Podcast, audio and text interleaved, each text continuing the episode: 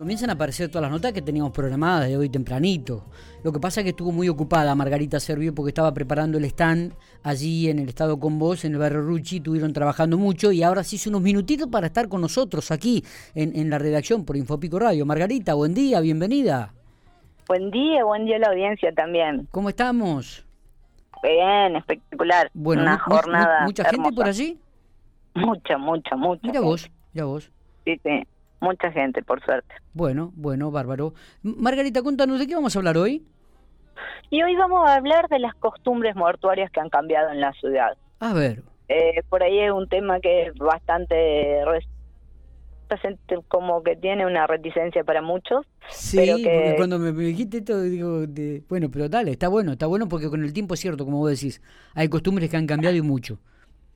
Sí, yo mira, yo siempre cuento la misma historia, pero eh, bueno, nosotros teníamos 12 circuitos históricos armados en la ciudad y uno era el, el- una visita guiada al cementerio y la primera que salí no fue nadie.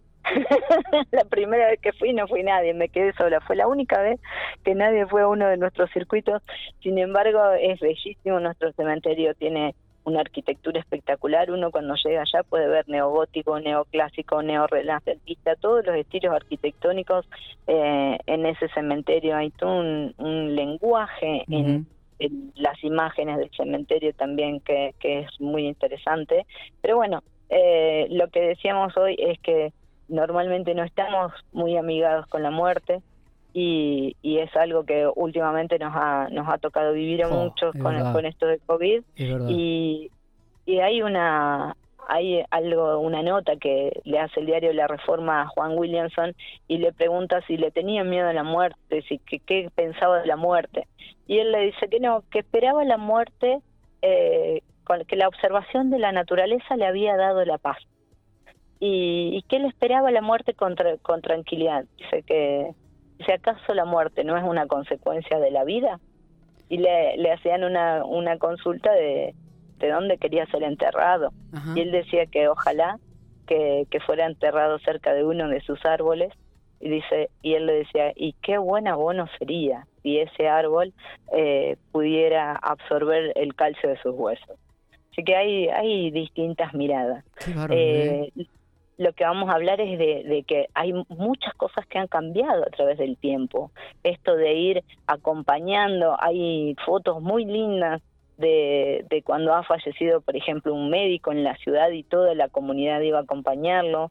Eh, había un recorrido también por todos los lugares donde ese médico eh, había estado, que, que hace muy poco se perdió, pero se acuerdan que antes había Sí, todo sí, un acompañamiento Sí. eh, y se pasaba y se rendía tributo a, a esa persona. Ta- También eh, es cierto por que las salas velatorias antes estaban en el centro, en- dentro del marco de la ciudad, y esto permitía que haya largas colas de vehículos, que como decís, un acompañamiento y pasar por hacer un recorrido especial por donde había trabajado esa persona que era reconocida.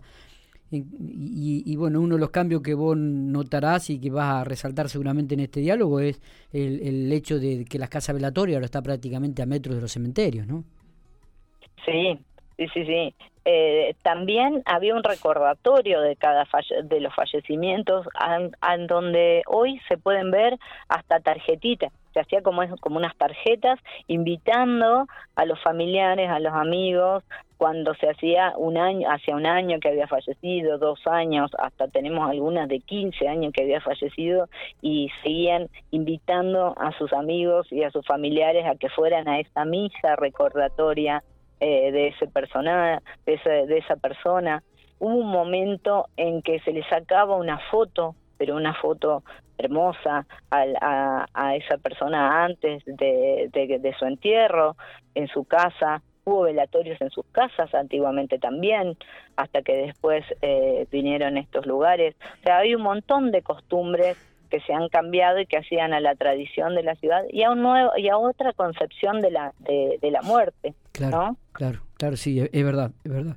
Eh, y, y con el tiempo ha cambiado un montón de cosas, ¿no? Y yo creo que esta última pandemia este, ha cambiado aún más todo lo que fue el tema de, de- de la muerte y de, y, de despedir a los seres queridos, ¿no?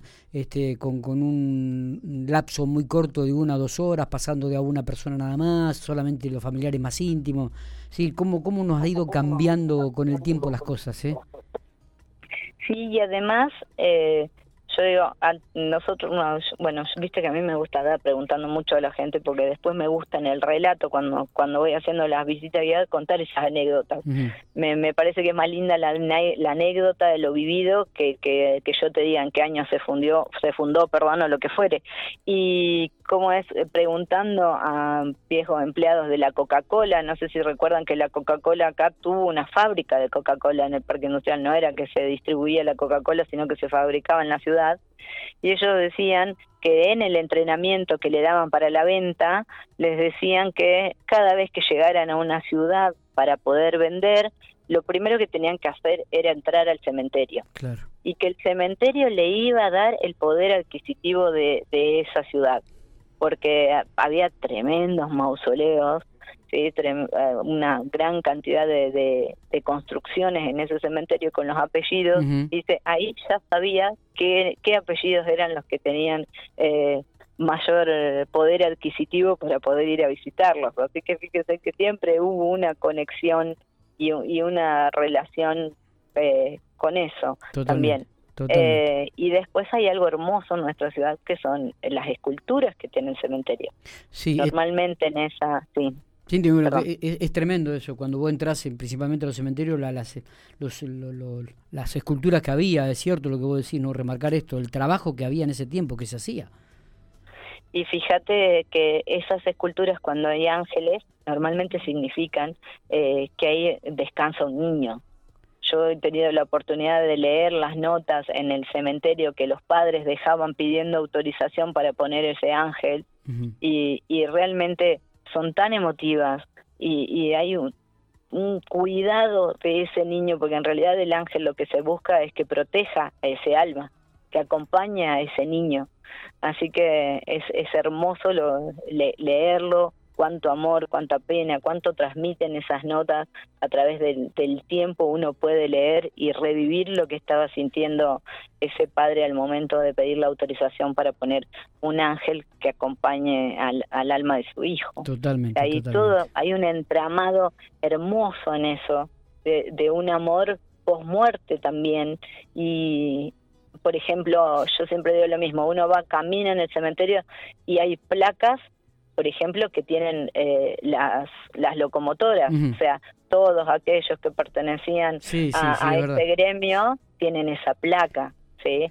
O sea que hay una identificación también eh, post muerte, hay un, hay un como hay placarios también. Cuando uno entra, fíjense en que cuando entra en el cementerio hay un placario, o sea, hay una pared llena de placas eh, normalmente a bomberos, a, a, docentes, a gente que, colaboró mucho mucho en la ciudad y, y, que hay un recordatorio y no un olvido en esto de que dice, y me quedo con esa última frase de Williamson que dice, ¿acaso la muerte no es una consecuencia de la vida? O sea, todo aquello que hemos vivido trasciende eh, ese, ese habernos ido. Totalmente. Y esto lo vamos a estar reflejando todo en el sitio de Infopico, en la columna de, los domingos, Margarita. Eh. Así que te agradecemos un montón este, y esperamos, por supuesto, la crónica que habitualmente es muy leída los domingos este, cuando ponemos las historias de Pico. Sí, quiero agradecer mucho estos días que han dado mucho en la ciudad, eh, con mucha gente, digo ahora que hemos vuelto a la presencialidad, que hemos vuelto a guiar, que hemos vuelto a todo, eh, esos comentarios de que lo leen, Así que es un, un, mimo al alma. Totalmente. bueno, si lean, pónganle un me gusta, porque si no parece que no lo lee nadie. Eh, porque todos leen, pero nadie escribe después. lo, vamos, lo, vamos a remarcar, lo vamos a remarcar. Gracias, Margarita. Abrazo